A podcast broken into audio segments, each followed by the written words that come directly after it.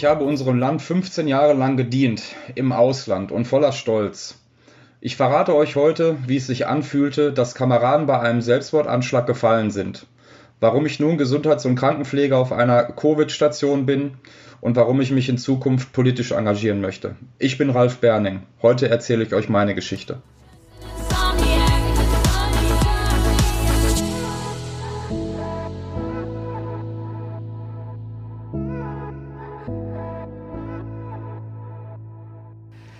Ralf, du warst 15 Jahre Zeitsoldat. Was waren deine damaligen Beweggründe, eine Laufbahn oder besser gesagt Karriere bei der Bundeswehr einzuschlagen? Mm, ich bin da so ein Stück weit reingewachsen. Also mein äh, Vater war ähm, Soldat, mein Großvater war Soldat, der Urgroßvater war in der Leibgarde vom Kaiser Wilhelm und ich bin da so ein bisschen reingewachsen, habe mich schon relativ früh auch mit ähm, Waffen beschäftigt und mich haben gepanzerte Fahrzeuge so ein bisschen fasziniert und dann ist man da relativ zügig reingewachsen und es stand dann auch schon recht früh fest für mich, dass ich erstmal eine militärische Laufbahn einschlagen möchte und das habe ich dann auch direkt mit ja frisch 18 gemacht. Wann hast du denn für dich entschieden, beziehungsweise jetzt hast du es ja ein Stück weit erzählt, ähm, aber wann hast du für dich entschieden oder wann war der Punkt zu sagen, ich möchte an einem oder mehreren Auslandseinsätzen teilnehmen? Mm, ja, dazu muss man, muss man sagen, dass tatsächlich die meisten Soldaten sich freiwillig melden für die Auslandseinsätze. Ähm, das klingt vielleicht ähm, zuerst ein bisschen befremdlich, warum man sich überhaupt für sowas freiwillig melden kann.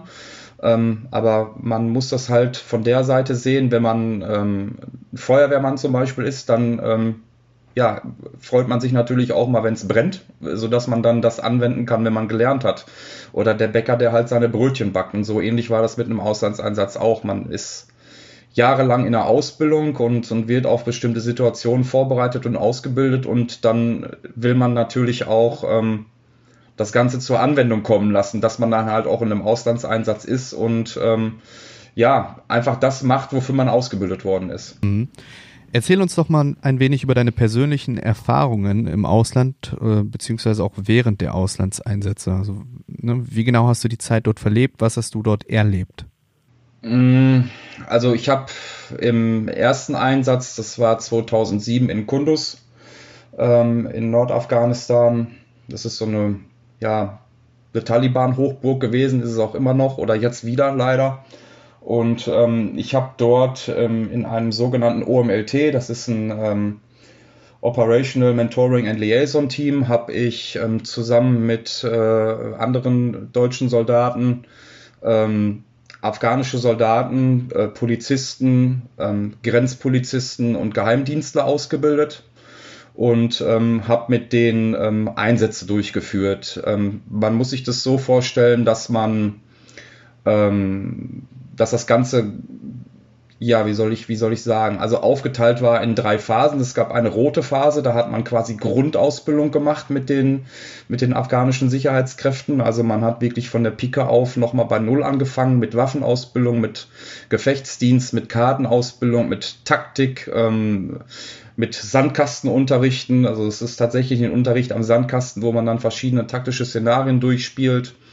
Und ähm, das Ganze ging dann über in eine gelbe Phase, wo man dann wirklich viel ähm, Schießen war, viel Gefechtsdienst gemacht hat und äh, auch ähm, Gefechtsschießen gemacht hat, auch nachts und äh, sich dann weiter vorbereitet hat. Man hat dann äh, geübt, wie man Checkpoints aufbaut, wie man äh, Patrouille läuft und äh, wie man zum Beispiel umgeht mit ähm, Kampfmitteln, die nicht zur Wirkung gekommen sind. Äh, also wenn man, so, wie man eine Sprengfalle findet oder wenn man eine Mine findet, wie man dann damit umgeht und was man dann macht.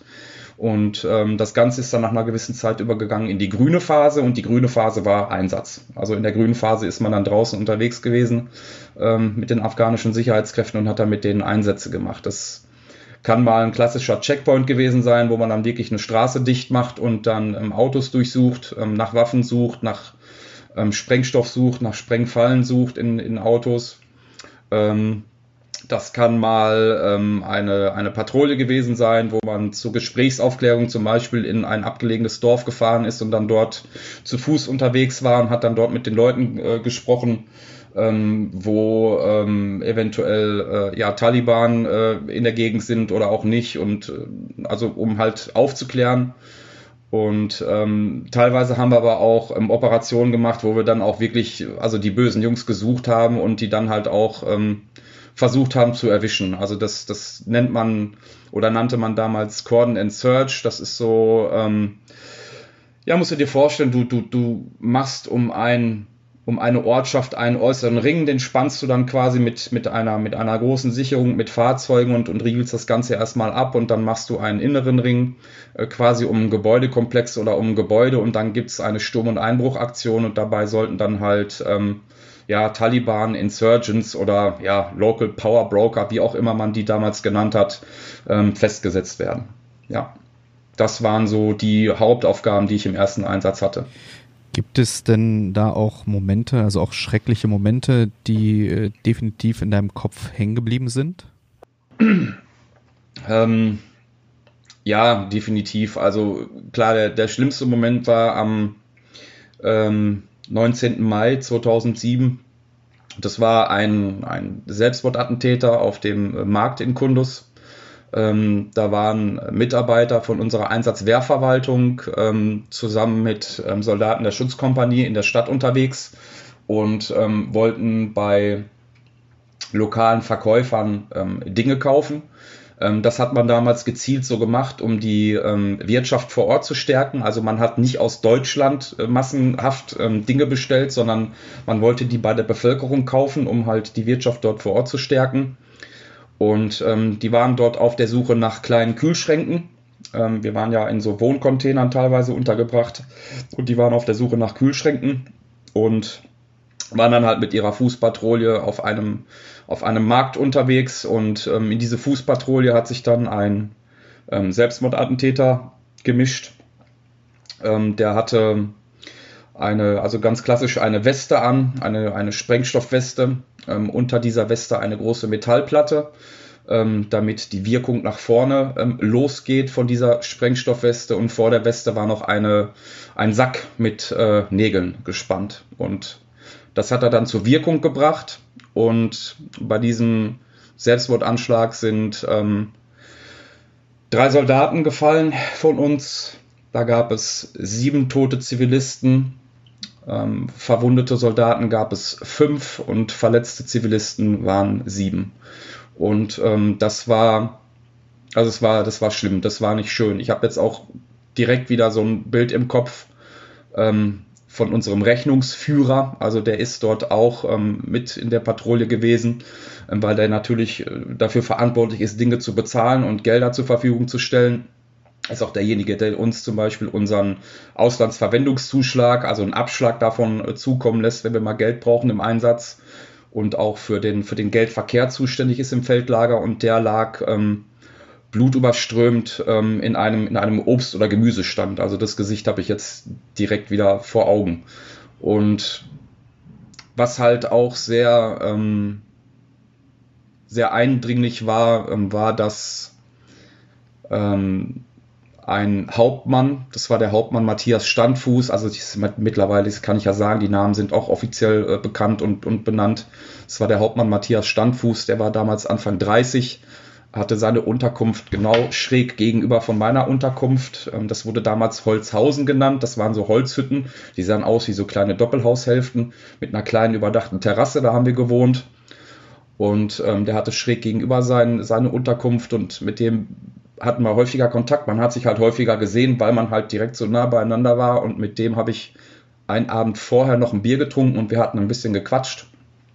Und äh, der ist auch bei dem äh, Anschlag gefallen. Und das war schon, das war schon fies. Und ich merke jetzt auch selber, wie es mich gerade so wieder ein bisschen aufwühlt, wenn ich daran jetzt gezielt äh, denke. Und ich werde auch die, die Funksprüche nicht vergessen von einem ähm, Oberfeldwebel, ähm, der dort ähm, vor Ort war auf dem, auf dem Marktplatz, wie er quasi in den, in den Funkkreis ähm, reingeschrien hat und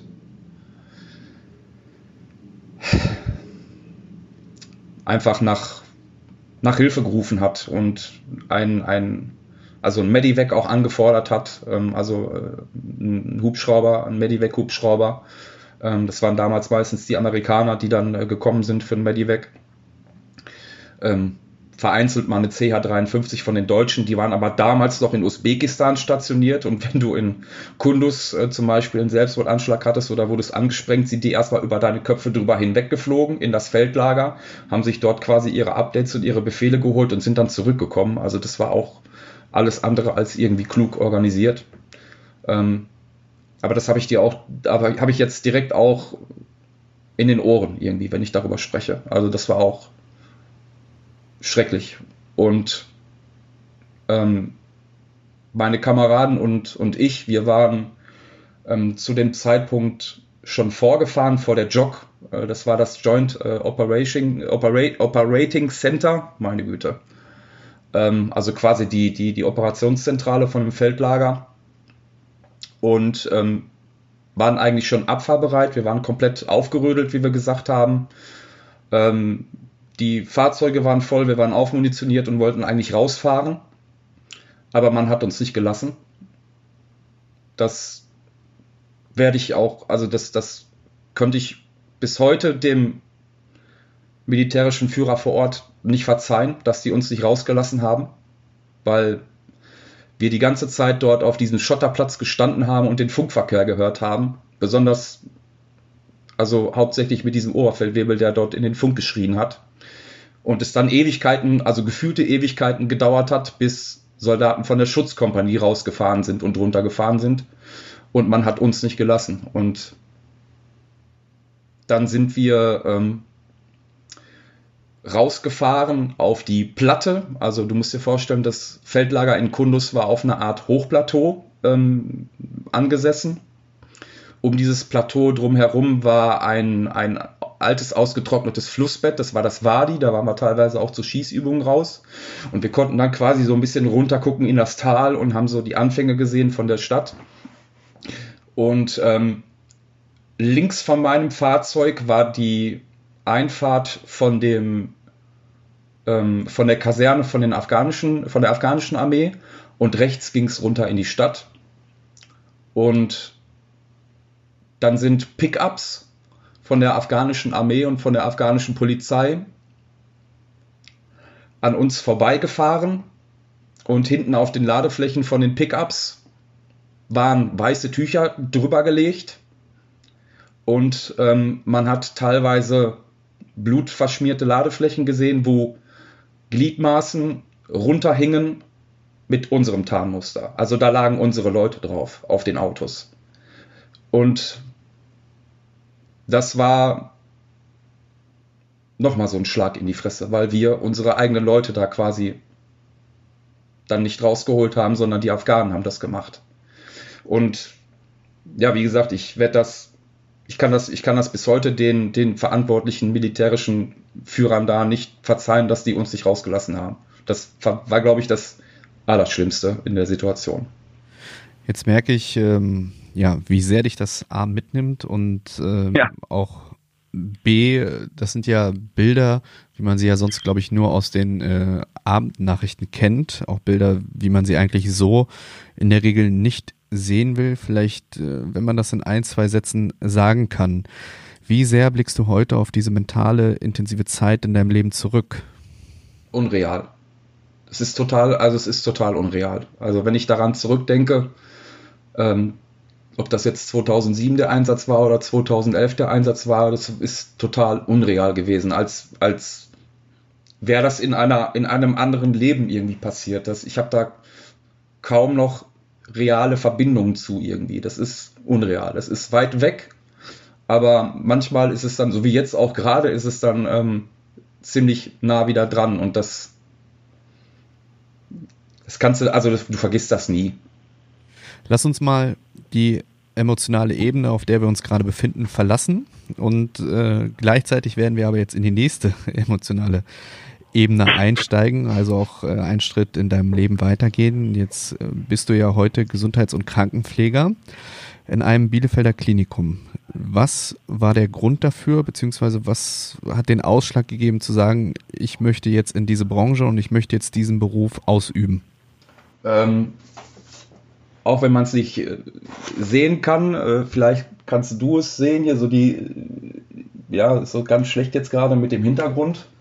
Ich habe jetzt vor kurzem meine Fachweiterbildung ähm, absolviert und bin jetzt Fachgesundheits- und Krankenpfleger für Intensivpflege und Anästhesie. Da habe ich mich sehr gefreut, dass das jetzt endlich erledigt ist. Ähm, ich habe irgendwann gemerkt, ähm, so nach, nach 14 Jahren, dass mir die Zeit schon ein bisschen in den Knochen gesteckt hat in der Armee. Also das war schon, war schon sehr anstrengend. Ich war halt ähm, äh, ganz normal in der Kampftruppe. Ich war Panzergrenadier und Jäger. Ähm, da ist man, also das geht, das geht schon an die Substanz, das geht schon, geht schon auf die Knochen gut. Und ähm, mit zwei Auslandseinsätzen und du bist halt oft auf Übungsplätzen, bist viel unterwegs, du bist oftmals nur am Wochenende zu Hause. Ähm, das steckt dir dann halt in den Knochen. Und dann kam tatsächlich ähm, Ursula von der Leyen und die war dann so das Tüpfelchen auf dem i, dass ich gesagt habe, jetzt ist, jetzt ist, jetzt reicht's, jetzt gehe ich raus.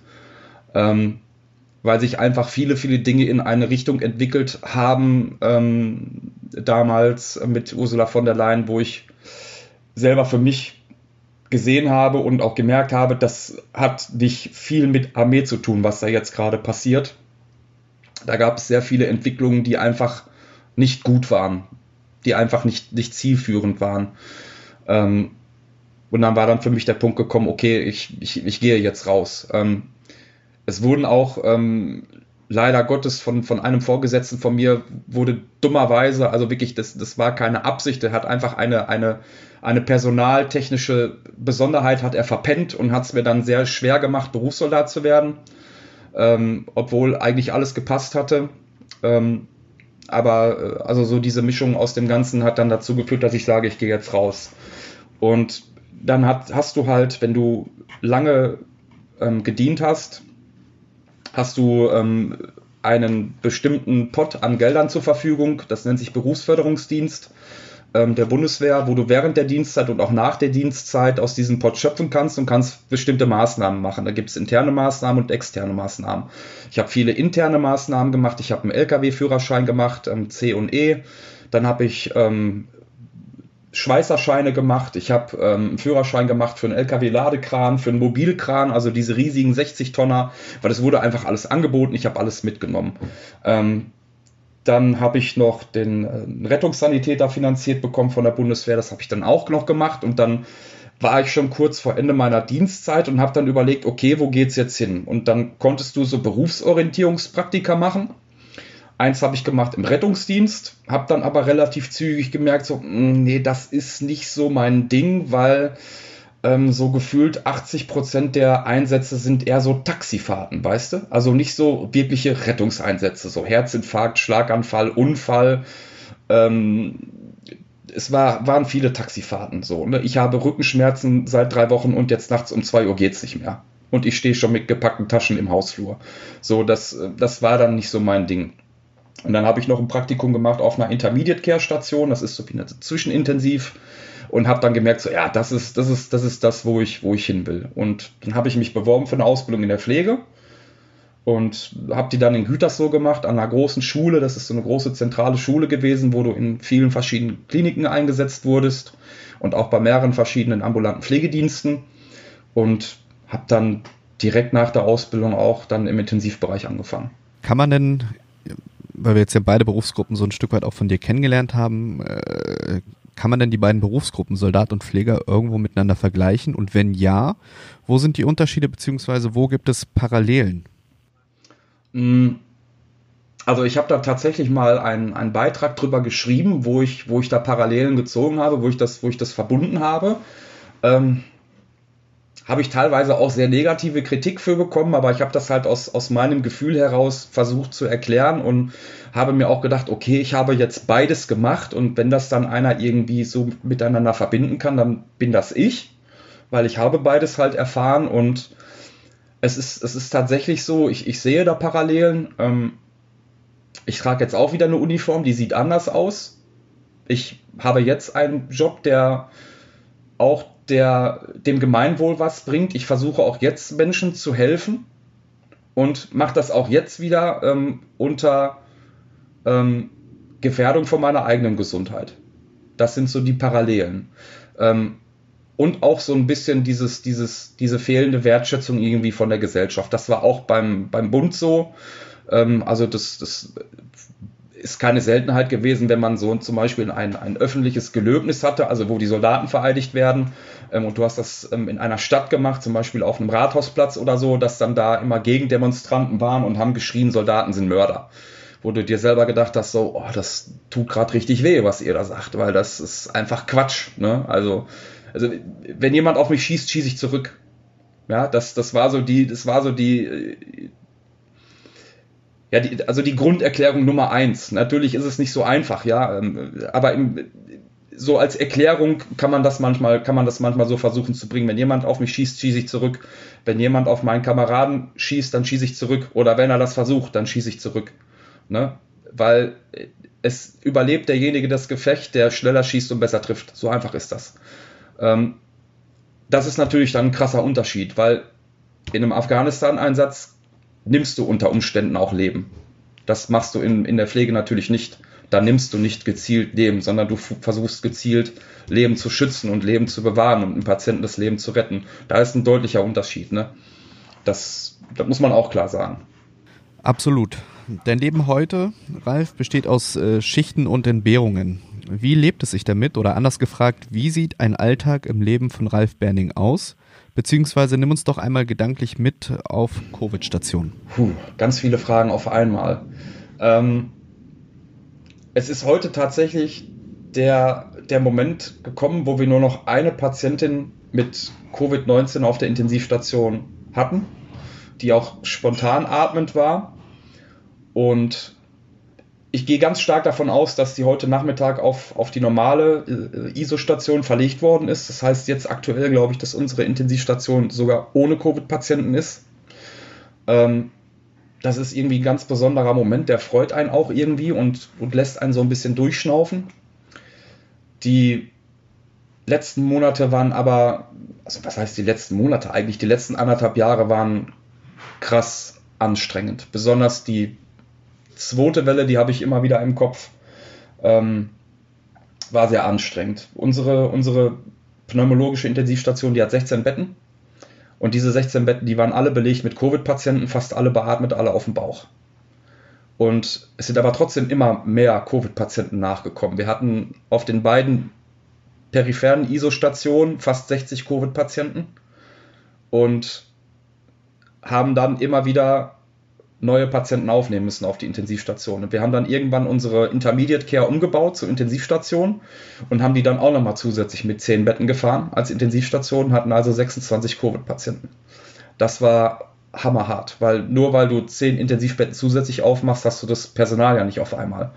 Das war wirklich hammerhart. Wir hatten ähm, auch ärztliche Kollegen, die bei uns lagen, als Intensivpatienten mit Covid-19.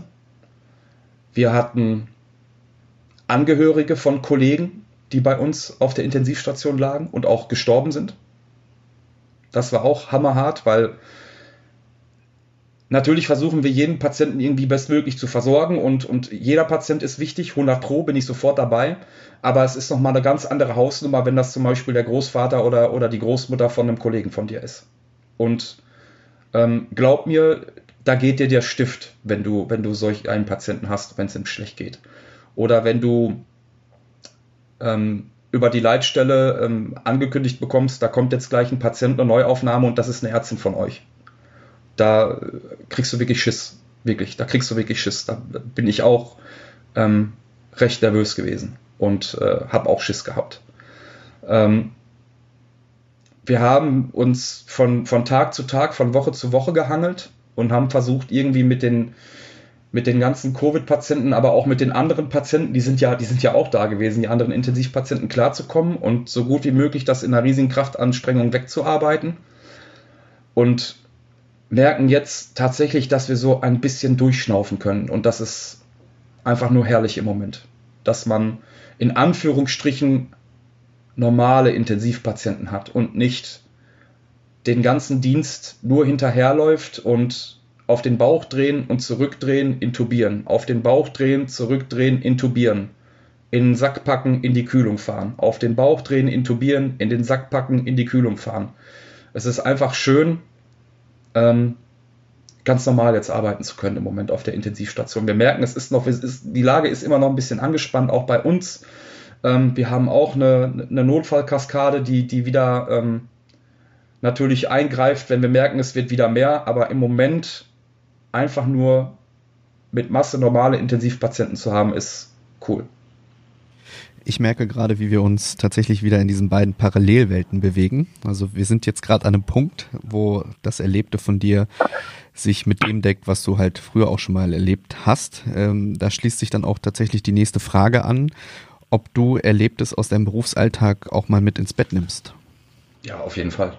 Ständig. Ständig. Also ich, ich glaube, ähm, wenn man, also das ist halt mal, das ist meine Meinung, ich glaube, wenn man so abgestumpft ist mittlerweile, dass man nur noch in die Klinik fährt, ähm, sein Herz und seinen Kopf quasi an, am, am Spind abgibt und dann nur auf Station funktioniert wie eine Maschine und dann wieder nach Hause fährt und denkt über gar nichts mehr drüber nach, dann läuft was falsch, glaube ich. Ähm, man sagt das immer so, so, so salopp, ähm, man darf nicht alles mit nach Hause nehmen und Dienst ist Dienst und Schnaps ist Schnaps, aber ähm, gerade, dass man da zu Hause drüber spricht, mit, mit, mit Frau, mit Freunden, mit Familie, mit Nachbarn, mit Bekannten, das gibt dann, das ist ja, das ist ja auch auf eine gewisse Art und Weise ein Ventil. Ähm, das trägt ja auch zur, zur Psychogesundheit bei. Dass du halt nicht die ganze Zeit mit diesen, mit diesen Lasten, die du halt in deinem Kopf hast, dass du damit rumrennst und das in dich reinfrisst. Und ähm, ich habe auch, auch ähm, heute noch darüber gequatscht, wie es, wie es gestern zum Beispiel im Spätdienst gelaufen ist. Also ich habe gestern ähm, einen Patienten nur gehabt. Ähm, das, das, das lag auch daran, dass der ähm, eine, eine Impeller-Herzpumpe äh, implantiert hatte. Der war in einem schweren kardiogenen Schock, also ein Herzschock mit Multiorganversagen, war intubiert, beatmet, war ganz, ganz, ganz, ganz instabil, hat noch mehrere Komplikationen gehabt und hat auch viel geblutet und wir haben wirklich, wir waren acht Stunden lang mit, mit vier, fünf Personen an diesem einen Bettplatz beschäftigt. Und heute Morgen bin ich zur Frühschicht gekommen und der Patient war tot. Ich habe es auch schon, also ich habe schon damit gerechnet, aber trotzdem ist das immer wieder so ein Moment, wo du dir denkst, so, ah, scheiße. Du hast alles getan, du hast getan und gemacht, aber es hat trotzdem nicht gereicht. Aber wenn ich da nicht drüber reden würde, dann würde das einen, glaube ich, kaputt machen. Dann könnte man das nicht lange machen. Und ich finde, man muss da auch drüber reden, wenn man, wenn man, wenn man auch mal irgendwie über der Belastungsgrenze drüber war oder wenn man belastende Ereignisse hatte, dass man da einfach drüber spricht, sonst geht man selber kaputt. Absolut. Ich glaube, am Ende tun diese Ventile auch gut, äh, die man dann auch in seinem Umfeld irgendwo hat, ne? dass man ähm, tatsächlich auch darüber spricht und das nicht in sich hineinfrisst. Jetzt weiß ich ja, dass äh, all das, was du tagtäglich tust in deinem Berufsleben, ähm, sehr viel Zeit in Anspruch nimmt. Ergo, dir bleibt kaum noch Zeit und Luft zum Atmen. Und doch bist du auf Social Media gerade sehr, sehr aktiv. Ähm, was ist denn da deine Motivation? Mm, also ich betreibe ja den Instagram-Kanal tatsächlich seit einem Jahr jetzt. Ähm, ich weiß gar nicht, wie lange hast du deinen Kanal jetzt? Wie lange machst du das? Das Format existiert jetzt seit eineinhalb Jahren, was ich tatsächlich jeden Abend intensiv bespiele. Privat, mit meinem äh, privaten Profil bin ich schon jetzt im fünften Jahr auf Social Media aktiv. Siehst du, dann, dann weißt du auch, wie viel, wie viel Zeitaufwand und wie viel Arbeitsaufwand das ist. Wem erzähle ich das, ne? Also ich hätte, ich hätte selber nicht gedacht, dass, dass, dass, dass der Kanal, sage ich mal in Anführungsstrichen, ähm, so groß wird oder mir die ein oder andere Tür ähm, öffnet. Ob das jetzt ähm, zur Presse ist. Magst du ganz kurz, kannst du hier an der Stelle auch schon mal machen, einmal kurz den Namen des Kanals? Ja, der Kanal heißt Schwester Gabi tatsächlich. Man findet mich aber auch unter Ralf Berning. Ja. So, Werbeblock beendet. Werbeblock beendet. Ja, ja also ähm, ich habe in der zweiten Welle in, in einer totalen äh, Belastungsspitze habe ich, hab ich einfach mal so einen so in Anführungsstrichen Brandbrief an, an die Bundeskanzlerin geschrieben und äh, der wurde dann tausendfach geteilt und kommentiert und ähm, das habe ich dann irgendwie, also das hat natürlich gut getan, ganz viel positiven Zuspruch irgendwie zu bekommen und das habe ich dann als Anlass genommen, so zu sagen, okay, ich habe einen Instagram-Kanal mit meinen 40 Freunden, das war's. Ich ähm, baue den jetzt um zu einem öffentlichen Kanal und, und versuche, versuche quasi so ein wenig ähm, mich für die Pflege einzusetzen. Ähm, ich bin damals schon zum Beispiel The Fabulous Franzi gefolgt und auch ähm, Pflegemanager Ugo Chetinkaya oder Vanessa und Josie. Und ähm, also wer hätte damals, damals nicht gedacht, dass ich, dass ich überhaupt irgendwann mal Kontakt auch mit den Leuten habe. So. Also das, man, man guckt dann natürlich sich diese Kanäle anguckt, was sie alles machen, findet das total toll. Und wenn man, wenn man dann aber irgendwie selber dann auf dem Level ist, dann ist das einfach nur total krass. Und ähm, es fing dann so langsam an mit Joko und Klaas, mit nicht selbstverständlich mit dem Film. Ähm, da hat Pro7 einigen äh, Leuten halt äh, von uns hier einfach eine E-Mail e geschrieben und hat uns gefragt, ob wir da gerne mitmachen möchten. Also ob wir ein, ein Video zum Pflegenotstand machen möchten. Worum es ging, hat keiner gewusst von uns. Und wir haben dann alle so schön treu blöd wie wir waren, haben wir unsere Videos gedreht, haben die abgeschickt und fünf Minuten vor der Sendung haben wir alle eine WhatsApp bekommen von Pro7, macht jetzt den Fernseher an. Und dann saßen wir da und noch eine Stunde und noch eine Stunde und noch eine Stunde. Und das war natürlich, das war natürlich ein riesiger, das war ein riesiger Boom irgendwie. Ne? Ähm, hier acht Stunden Pflegenotstand äh, auf Pro7, das, das war schon krass. Und das hat auch meinem Kanal dann so ein bisschen Anschub auch gegeben. Das habe ich deutlich gemerkt. Ne? Und dann habe ich halt weitergemacht mit vielen Beiträgen und mit, mit vielen Informationen auch zu, zu Corona und zu den Intensivbelegungen, Situation auf den Intensivstationen, zu Impfstoffen, zu Impfpflicht, Fragezeichen, ja, nein und dann auch mit ähm, vielen Lives, die ich gemacht habe, mit, mit ähm, Politikern, also aus dem Landtag oder aus dem Bundestag. Ähm, Christian Lindner zum Beispiel, mit dem habe ich ein Live gemacht. Ähm, also das, das hat dann dem Ganzen auch schon so ein bisschen ähm, noch mehr Anschub gegeben. Und ja, dann kam tatsächlich, ähm, wann war denn das? Im Oktober, ähm, als der Kanal so ich glaube, 10.000 oder 10.500 Abonnenten hatte, kam dann äh, die Redaktion von Markus Lanz auf mich zu und hat gefragt, ob ich nicht gerne nach Hamburg kommen möchte. Und äh, sage ich ja nicht nein. Ne? Also das ist ja, ist ja gar keine Frage. Ähm, vor allen Dingen, als ich gehört habe, dass dann äh, Karl Lauterbach da auch noch ist. Ne? Also habe ich sofort ja gesagt. Ne? Und ähm, dann war ich bei Lanz und dann scheine ich da, also dann habe ich da anscheinend eine ganz gute Performance irgendwie hingelegt. Ich muss dazu sagen, ich habe mir fast in die Hose geschissen. Wirklich, wirklich. Ich war total aufgeregt. Ich, hab, ich war nass geschwitzt. Ich habe auch nichts vorher essen können. Ich habe nur eine Banane gegessen, obwohl da reichlich aufgetischt worden ist. Ich war total nervös. Aber anscheinend hat das gut geklappt. An der Stelle verzeihe ich dir auch das Wort, das werden wir nicht rausschneiden. okay, das ist gut. Tut mir leid. Ja, also ich war da wirklich sehr, sehr aufgeregt. Ähm, aber ähm, es, hat, es hat gut geklappt und ähm, ich, ich wusste auch, also ich kannte vorher die Fragen nicht. Natürlich gibt es da so eine Art Vorgespräch mit der Redaktion, aber du weißt natürlich nicht, was der, was der Moderator dich dann halt fragt. Ähm, und ich habe dann einfach drauf losgeredet und das war dann halt gut. Und dann kam eine Anfrage nach der nächsten. Dann war wirklich ähm, hatte ich Live-Schalten bei Welt, bei NTV und habe gedreht für RTL, Sat1, Pro7, Kabel 1 und ach, und so weiter und so fort. Und war dann nochmal bei Lanz und war bei Stern TV und ähm, ja, und so ging das Ganze dann halt irgendwie weiter und ja. Also viele, viele TV-Formate, die man tatsächlich so kennt. Ähm, die hast du jetzt ja auch allesamt aufgezählt. Was mich aber ja. mal interessiert, ähm, oder was du persönlich denkst, bleibt nachhaltig nach solchen Auftritten hängen? Nicht viel. Nicht viel. Nein. Nein. Also ich merke, ich, ich merke jetzt so, also ich habe das Gefühl, ähm, die Medien ähm, sind jetzt gerade so ähm, auf dem ähm, ja, also Corona geht langsam weg, das Interesse geht langsam weg. Das, also das merke ich, das merke ich. Wir haben heute ähm, das erste Mal unter 3000 äh, Intensivpatienten mit Covid wieder. Ne? Also die, die, die äh, Intensivaufnahmen, die sinken deutlich, das sehen wir. Auch die Hospitalisierungsrate, die ist ein bisschen weit über drei. Das bleibt also die ganze Zeit konstant, obwohl wir heute wahrscheinlich über 90.000 Neuinfektionen haben werden. Und das Interesse geht, also das Interesse ist fast verschwunden. Ich habe ganz, ganz wenige Anfragen ähm, aus der Presse. Wenn dann, also ist das eher so Lokalpresse oder auch mal klinikintern, hausintern. Ähm, ich, ich bin regel, also ich werde regelmäßig wahrscheinlich in, in Hamburg sein und werde auch nochmal mit, mit Stern TV was machen, gar keine Frage. Aber so dieser, dieser riesige Interessenboom, der ist, der ist weg. Der ist weg.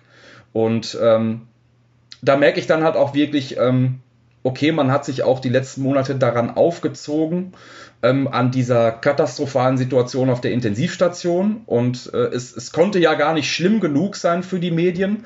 Und jetzt ähm, ist das ja alles besser und das wird ja alles schöner und jetzt ist das Interesse weg. Und was mir halt gefehlt hat, oftmals ist einfach das über das Grundproblem einfach äh, so gut wie gar nicht gesprochen geworden ist. Und das ist einfach das fehlende Pflegepersonal und auch ärztliche Personal in den Krankenhäusern. Weil das muss man einfach ganz klar so sagen. Wenn wir ähm, voll besetzt werden auf den Intensivstationen und auf den Normalstationen, dann wäre die Pandemie, glaube ich, nicht so schlimm und auch gewisse Maßnahmen werden auch nicht in so einer Härte ähm, gekommen, wie sie gekommen sind. Das, das muss man ganz klar so sagen. Und sage aber auch nochmal ganz klar dazu, dass ich, mich, dass ich mich distanziere von irgendwelchen Querdenkern oder Schwurblern oder sonstiges. Aber man muss einfach, man muss differenzieren einfach. Ne? Wenn man wenn man einfach sieht, dass wir vor zwei Jahren noch äh, äh fast 10.000 Intensivbetten mehr hatten, ne, die uns jetzt natürlich auch gefehlt hatten, weil einfach das Personal gekündigt hat oder in andere Bereiche abgewandert ist, dann hat man das Grundproblem nicht erkannt und das ist einfach die Situation, wie man mit, den, mit dem Pflegenotstand umgeht, wie man mit den Pflegekräften umgeht. Und da ist meiner Meinung nach kaum was an Verbesserung gekommen. Egal bei, bei wie vieler, äh, bei wie, bei wie viel medialer Präsenz und bei wie vielen Aufrufen und Appellen von, von mir, von, von Ugo Cetinkaya oder von Franziska Böhler und so weiter und so fort, da ist kaum was bei rumgekommen. Und das frustriert. Kann man also festhalten, dass der Graben für die Schaufel, die man hat, zu groß ist? Freundliches Desinteresse, würde ich sagen. Das ist so ein freundliches Desinteresse. Ich glaube, der, ähm, ich glaube, also wirklich diese, diese Tragweite von dem Pflegenotstand, den wir in acht bis zehn Jahren erwarten werden, mit anderthalb Millionen Pflegebedürftigen mehr, aber über 500.000 Pflegekräften weniger, das ist noch nicht in den Köpfen von der Politik angekommen, wie schlimm das ist. Wo werden wir hingehen in der Pflege? Wir werden bald in einer Situation sein in der Pflege, wo nicht mehr jeder Pflege bekommen wird. Da wird das nur noch jeder bekommen, der sich das auch leisten kann, und zwar aus der privaten Tasche. Wir hatten letztes Jahr im Bereich November, Dezember schon die Situation, dass die Pflegeversicherung aus dem Bundeshaushalt mit über einer Milliarde Euro aufgestockt werden musste, weil die Kassen komplett leer waren. Und wir reden ja die ganze Zeit davon, dass Pflegekräfte besser bezahlt werden sollen. Mit welchem Geld? Das heißt, wir müssen uns die Frage stellen, was ist uns gute Pflege wert? Und es gab ja schon letztes Jahr einen Sturm der Entrüstung, als ähm, kinderlose verheiratete Paare 0,1 Prozent mehr Pflegeversicherung zahlen mussten. Da gab es einen riesen Aufschrei. Bei 0,1 Prozent, das ist bei einem Durchschnittsgehalt, sind das 3,50 Euro brutto. Ne? Da weißt du ungefähr so, also eine, also es gibt eine riesige, eine, eine riesige, einen riesigen Diskussionsbedarf, was dieses Thema angeht und auch einen riesigen Handlungsbedarf. Ansonsten wird uns das Ding richtig um die Ohren fliegen. Richtig. Wenn Ralf Berning heute Gesundheitsminister wäre, was würde er ändern wollen? Oh. Huh. Ähm, kurz und knapp, ähm, ich, würde, ich, würde, ich würde die Fallpauschalen abschaffen, weil die Fallpauschalen sorgen einfach dafür, dass die ganzen Kliniken wirtschaftlich denken müssen. Ich würde viele Krankenhäuser schließen. Oh, jetzt kommt das große Fragezeichen über dem Kopf. Ähm, aber auch da muss man differenzieren. Es gab mal eine schöne Studie auch von der Bertelsmann Stiftung. Wir haben eine massive Überversorgung in den Ballungszentren und in den Großstädten und haben eine Unterversorgung in den ländlichen Bereichen. Wir brauchen keine fünf Kardiologiestationen in einer Innenstadt. Wir brauchen keine sechs Orthopädiestationen in einer Innenstadt und auf dem Land haben wir gar nichts. Das würde ich ändern. Ich würde grundsätzlich dafür sorgen, dass jede examinierte Pflegekraft grundsätzlich erstmal das gleiche Geld verdient, mindestens 4.000 Euro brutto. Ich glaube, da müssen wir einfach hin. Die Grätsche oder der Abstand zwischen Altenpflege und Krankenpflege ist einfach zu groß. Und wir haben ja jetzt halt die generalisierte Pflegeausbildung. Das heißt, nach zwei Jahren können die jungen Leute entscheiden, gehe ich in die Altenpflege, gehe ich in die Kinderkrankenpflege, mache ich Gesundheits- und Krankenpflege oder mache ich den allgemeinen Pflegefachmann oder Pflegefachfrau.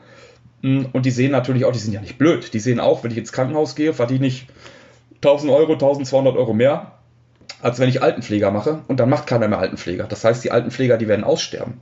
So wird es nämlich aussehen. Und dann haben wir in der Altenpflege, in den Einrichtungen, in den Pflegeeinrichtungen noch weniger qualifiziertes Personal. Und da müssen wir auch rangehen. Das wären die, wären die ersten Dinge, die ich ändern würde. Und ich würde die, ich würde die äh, privaten Krankenversicherungen abschaffen. Das ist bei mir, also wenn ich das sagen hätte, ich würde eine Bürgerversicherung für alle einführen, eine Grundversicherung, wo auch jeder einzahlt, auch Beamte, Pensionäre, alle. Und wenn man Extrawürste haben möchte, dann muss man dazu zahlen. Also quasi nach niederländischem Vorbild. Jetzt habe ich in einem deiner letzten Beiträge gelesen, dass du dich zukünftig politisch engagieren möchtest und auch wirst. Warum dieser Schritt? Ich denke, ähm, es bringt nichts, nur zu klagen und zu meckern und darüber zu lamentieren, wie schlimm doch alles ist und ähm, wie, wie blöd die Arbeitsbedingungen manchmal sind oder wie wenig Geld wir doch verdienen oder wie mehr Wertschätzung wir eigentlich haben möchten, sondern man muss selber aktiv werden. Und das kann man auf viele, also auf mehrere Arten kann man das äh, in der Pflege. Man kann einem Berufsverband beitreten, man kann in eine Gewerkschaft eintreten, ob das nun Verdi ist oder Bochumer Bund, kann jeder selbst entscheiden. Ähm, man kann sich stark machen für eine Pflegekammer, auch die brauchen wir ganz dringend. Das muss endlich in die Köpfe rein von den Pflegekräften, aber wie auch immer, man soll sich engagieren. Und ich habe dann für mich auch noch ent, also mich entschieden, mich politisch halt zu engagieren und habe da auch viel mit mir gehadert und, und, und war am Zaudern und ähm, aber tatsächlich dann mit einem, äh, also nach einem langen Gespräch mit Lars Klingbeil, das ist ja der Chef der SPD ähm, in Hamburg, ähm, über eine Stunde, ähm, habe ich dann gesagt, okay, das ist, hier fühle ich mich abgeholt. Weil das war auf Augenhöhe, das war frei geradeaus, das, das war, war, war ein, ein, ein wirklich sehr lockeres, aber auch offen und ehrliches Gespräch. Wir haben auch viel gesprochen über Sachen, die einfach, also dass, dass ich dann vielleicht auch mal verstehen kann, warum manche Dinge nicht so funktionieren, wie man sich das manchmal vorstellt. Und da hat er wirklich auch ähm, frei gerade raus gesprochen. Und da fühlte ich mich dann abgeholt. Und da war für mich auch die Entscheidung auch ganz klar, okay, jetzt trete ich der SPD bei und ich will mich engagieren und ich will mich auch wirklich deutlich engagieren. Frei geradeaus ist das Stichwort. Wir kommen so langsam aber sicher zum Ende des Gesprächs. Ich äh, werde jetzt noch ein paar Fragen stellen und ich möchte dich bitten, Ralf, kurz und knapp darauf zu antworten. Also es ist jetzt eine Schnellfrage- und Antwortrunde. Bonuszahlung oder gerechtere Löhne? Gerechtere Löhne. Spahn oder Lauterbach? Lauterbach. CDU oder SPD? SPD. Soldat oder Pfleger? Pfleger. Pro oder Contra Pflegekammer? Pro.